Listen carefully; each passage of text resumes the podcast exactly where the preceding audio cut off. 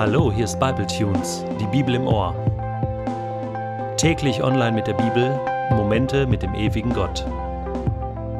Der heutige Bible Tune steht in Genesis 18, die Verse 16 bis 33 und wird gelesen aus der Hoffnung für alle.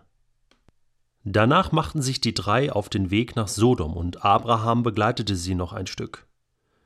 Soll ich wirklich vor Abraham verbergen, was ich mit Sodom und Gomorra vorhabe, dachte der Herr.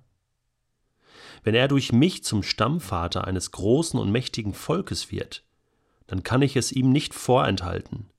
Schließlich soll sogar allen Völkern der Erde durch ihn Gutes zuteil werden. Ich selbst habe ihn auserwählt, und er soll seine Nachkommen auffordern, so zu leben, wie es mir gefällt. Sie sollen das Recht achten und Gerechtigkeit üben, damit ich meine Zusage einlösen kann, die ich Abraham gegeben habe. Darum sagte der Herr laut, Harte Anschuldigungen habe ich über die Menschen von Sodom und Gomorra vernommen. Sie sollen ein abscheuliches Leben führen. Ich gehe jetzt dorthin, um selbst nachzusehen, ob die schweren Vorwürfe wirklich zutreffen. Die zwei anderen Männer gingen weiter in Richtung Sodom. Nur der Herr blieb noch mit Abraham zurück. Abraham trat näher heran und fragte Willst du wirklich Unschuldige und Schuldige zusammen vernichten? Vielleicht findest du ja 50 Leute in der Stadt, die nichts Böses getan haben und dir dienen. Willst du die Stadt nicht um ihretwillen verschonen? Es wäre Unrecht von dir, Sodom ganz zu vernichten, denn dann tötest du ohne Unterschied den Schuldlosen und den Schuldigen und behandelst beide gleich. Das wäre nicht recht. Du bist der Richter der ganzen Welt und willst gegen die Gerechtigkeit verstoßen? Jetzt muss ich mich doch mal mit einem kleinen Kommentar kurz einschalten. Was hier gerade passiert, ist der absolute Wahnsinn.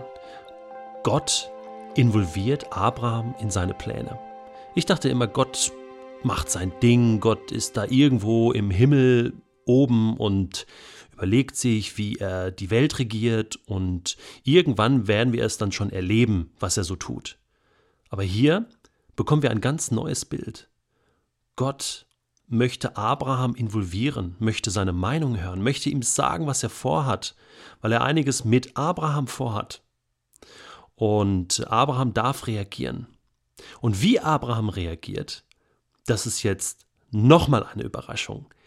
Denn ich hätte jetzt damit gerechnet, hey, wenn Gott mir schon sagt, hey Abraham, ich finde das nicht gut, was in Sodom und Gomorra läuft und weißt du, ich muss da jetzt mal für Ordnung sorgen und ich schaue mir das jetzt mal an, dass Abraham dann sagt, oh, hoher erhabener Gott, deine weisen Pläne, du wirst dir das schon gut überlegt haben und ja, ich segne dich, äh, du tust eh, was du willst, ähm, ja, und, und ich, ich bete mal für die Menschen und hoffe, dass alles gut kommt, aber äh, was Abraham hier tut, ist, dass er sich Gott in den Weg stellt. Er sagt, hey, stopp, Gott, was, was, was machst du da? Vielleicht gibt es da ja auch unschuldige Menschen. Und Abraham fängt an, für diese unschuldigen Menschen Partei zu ergreifen und sagt, das ist nicht fair. Gott, das ist nicht fair. Wie oft denken wir manchmal auch heute, Gott, das ist nicht fair, was da passiert und, und, und wir lassen das einfach zu und reden nicht mit Gott darüber und, und sind nur sauer auf Gott oder sind sauer über, über, über Kirche und, und, und halten aber den Mund. Abraham hält nicht den Mund, sondern er weiß, Gott ist mein Freund und ich darf ihm alles sagen. Und er sagt ihm, Gott, du bist Richter der Welt. Ich traue mich, das jetzt hier zu fragen. Es ist nicht, es ist nicht fair. Wenn da 50 Menschen sind, die nicht schuldig sind, die unschuldig sind, dann darfst du das nicht tun. Und jetzt ist spannend, wie dieses Gespräch weitergeht. Ich hätte jetzt vermutet, dass Gott ziemlich hart reagiert und sagt, hey Abraham, was erlaubst du dir eigentlich? Wie kommst du dazu, so mit mir zu reden? Denkst du, ich habe mir das nicht gut überlegt? Nein. Gott reagiert ganz entspannt und sagt, genau, Abraham, ich will deine Meinung hören. Manchmal akzeptieren wir die Dinge einfach so, wie sie sind und sagen, Gott hat es eh entschieden. Aber Gott möchte hören, wie wir darüber denken. Und manchmal lohnt es sich zu kämpfen, manchmal lohnt es sich, mit Gott zu verhandeln. Wir lesen, da erwiderte der Herr, wenn ich in Sodom 50 Unschuldige finde, werde ich um ihretwillen den ganzen Ort verschonen. Super. Gott geht voll auf dieses Angebot, auf diese Anfrage von Abraham ein. Und nun? Abraham merkt, dass Gott jetzt mit ihm reden will und er ließ nicht locker. Ich habe es nun einmal gewagt, mit dem Herrn zu sprechen, also es ist ihm bewusst, mit wem er hier spricht. Und er sagt, angenommen, es gibt bloß 45 Menschen, die kein Unrecht getan haben. Willst du wegen der fehlenden fünf die ganze Stadt zerstören? Nein, sagte der Herr, wenn ich 45 finde, verschone ich die Stadt. Abraham tastete sich noch weiter vor. Und wenn es nur 40 sind?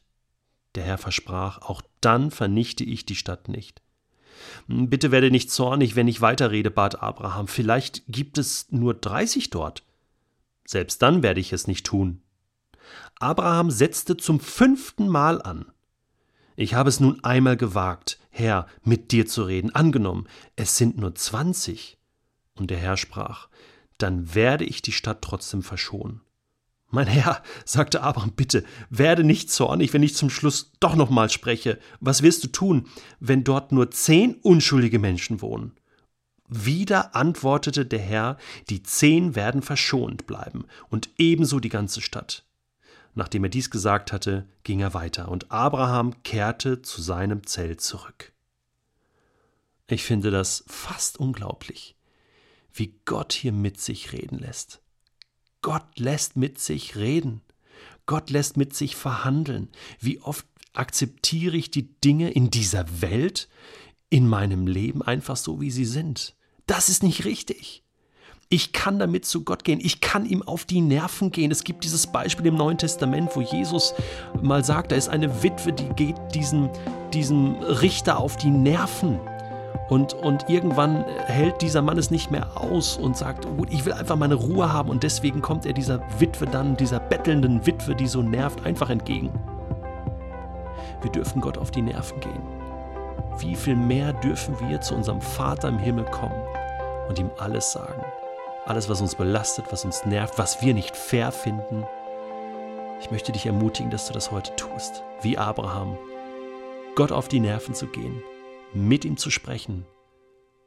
Und dann werden die Dinge sich vielleicht ändern.